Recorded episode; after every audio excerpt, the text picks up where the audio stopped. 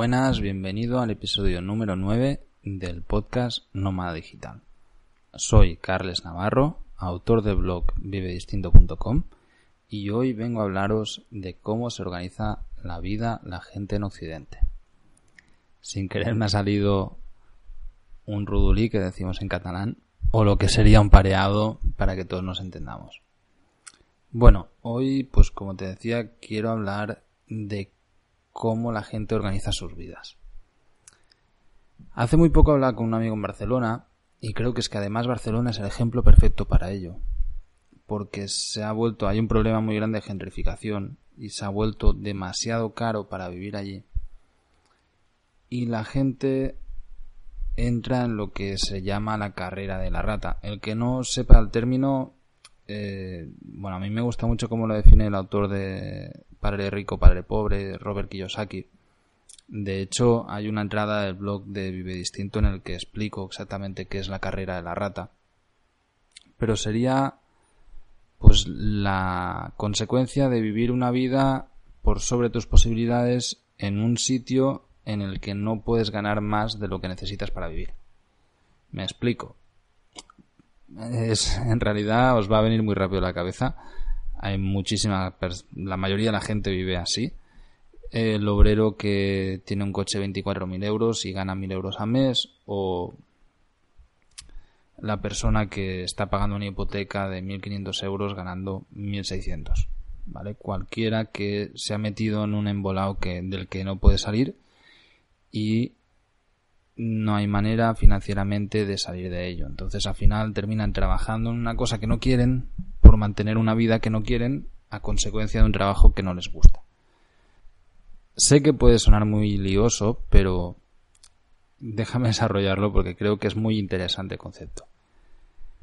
Hay muchísima gente que, bueno, pues sale a una universidad o de los estudios, se pone a trabajar de cualquier cosa, se queda pagando un alquiler porque hay que pagar un alquiler y de golpe se encuentra en que no puede parar de trabajar en algo que no le gusta, aunque odie su trabajo, por el simple hecho de que necesita pagar los gastos que al final, sin darse cuenta, son derivados de su trabajo. Es decir, la gente prioriza el trabajo delante de todo y eso eh, es un sinsentido. O sea, para comenzar, no, no deberíamos de, de dedicar nuestra vida a un trabajo en el que no nos apasiona hacerlo. O sea, es que es muy absurdo. Yo creo que, bueno, ya, ya lo sabéis los que lleváis algunos episodios escuchándome, que yo soy partidario de primero pensar qué es lo que quiero hacer y luego ver cómo lo hago. No dejarme llevar y empezar a trabajar en una cosa que no me gusta para luego encontrarme pagando un piso al lado de mi trabajo o más o menos cerca por el simple hecho de estar trabajando, ¿no? Y al final, bueno, lo típico que se dice, ¿vives para trabajar o trabajas para vivir? Ah, eh, la mayoría de gente vive para trabajar, aunque no lo sepa. Y trabaja para vivir una vida que es una consecuencia directa de su trabajo. Es decir, tú imagínate una persona que está ganando mil euros al mes en Barcelona, que seguramente estará compartiendo un piso porque no va a poder pagar un alquiler él mismo o ella misma, ¿cómo puede ser que esta persona que está trabajando en una cosa en la que no está a gusto, y parto de la premisa de que no está a gusto en su trabajo, si está perfectamente a gusto en su trabajo, cojonudo. Pero la mayoría de las veces no es así. Y bueno, hay miles de estudios que, lo demuestran, ¿no? Sobre todo en, en España y en las grandes ciudades hay un 70% de descontento con el empleo, con el trabajo. Entonces, al final, pues eh, pasas la mayor parte del tiempo haciendo una cosa que no te gusta o a la que no estás motivado por hacerlo, que no estás 100% a gusto, para mantener una vida que está condicionada por trabajar esto. Entonces, es como, bueno, un círculo vicioso del que es muy difícil escapar, del que encima eh, la poca opción que se puede muchas veces para escapar, o que se tiene para escapar de esto, la dilapidas pues tú mismo comprando cosas que bueno consumiendo no eh, bienes de consumo que a lo mejor no son necesarios o que los compras a crédito y terminas pagando mucho más de lo que se debe entonces Bueno, veo que esta espiral es, es, de hecho, eh, de esto es de lo que yo he huido toda mi vida. Pero que creo que es muy interesante de pararse a reflexionar sobre ello y entender que, bueno, pues si es la vida elegida y es lo que la gente quiere, pues cojonudo. Pero es que en la mayoría de casos no es así. Yo me doy cuenta, bueno, ya sabéis, cada año voy a, Barcelona unos meses a ver a familia, amigos y demás y me encuentro mucha gente. Me dice, hostia, qué, qué, suerte tienes. Me salía en catalán. Eh, claro, si yo pudiera. Claro que puedes, todo el mundo puede. O sea, esto no es ni suerte ni historias. Aquí detrás hay un sacrificio de la hostia. Y, y no es para todo el mundo este estilo de vida. Pero lo que sí que es para todo el mundo es plantear su propia vida, porque es que nadie lo va a hacer por ti. O sea, para mí es algo fundamental. El parar un momento a reflexionar y decir, bueno, ¿yo qué quiero hacer con mi vida, no? De hecho, yo tuve un momento de inflexión recientemente, a finales del 2018, en el que tuve que parar y escribí un libro sobre ello, ¿no? Escribí el libro La vida que yo quiero. Para que no lo conozca, pues bueno, lo tenéis en vivedistinto.com. Y me tuve que parar a, pensar exactamente qué es lo que yo quería en mi vida, cuáles eran mis motivaciones y cómo quería vivirlas. Una vez las tuve claro, pues, en mi caso estoy viajando, ¿no? Esto es lo que me apetecía en este momento y lo que me sigue apeteciendo ahora, eh, conocer mundo y vivir la vida pues acorde a, una manera y a unos ideales.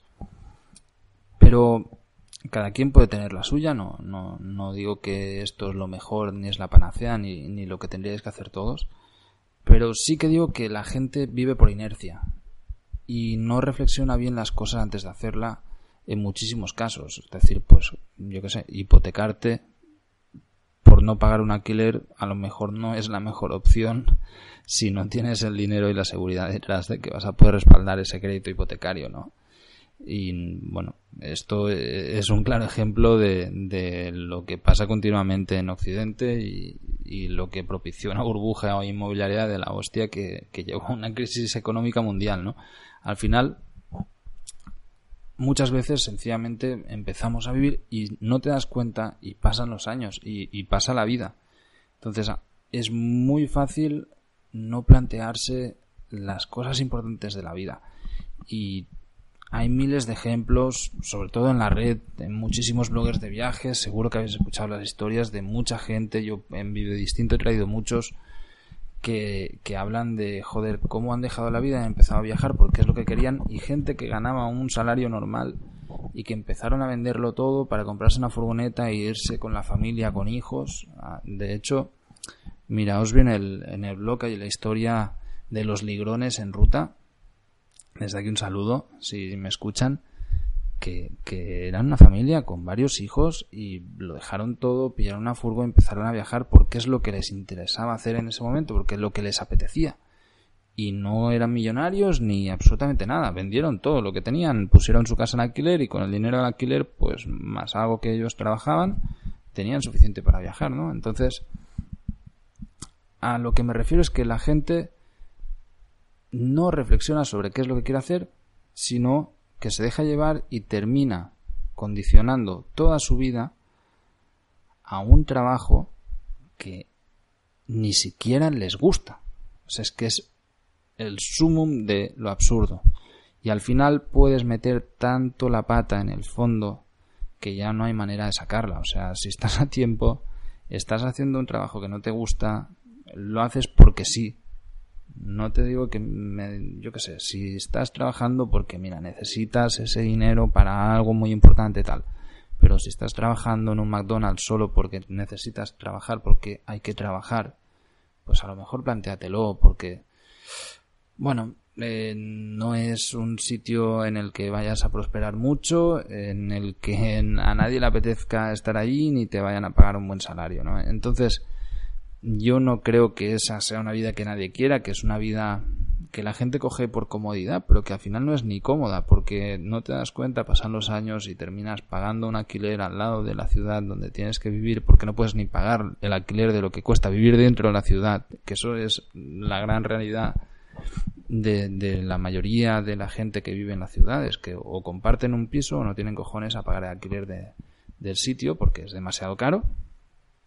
Y bueno, en, ningún momento no te creas que yo estoy justificando que la gente esté pagando esos alquileres, ¿eh? en absoluto. Yo creo que lo que está pasando en, Europa es terrible para la gente de las grandes ciudades, sobre todo, pues a mí me toca muy de cerca Barcelona y tener que emigrar como está haciendo tanta gente, porque es que realmente con un salario de 800 euros no te puedes pagar ni una habitación y comer, con lo cual, bueno, pues es que es, es una situación totalmente deplorable que me causa profunda tristeza y en la que creo que el gobierno debería hacer alguna injerencia, pero que ya.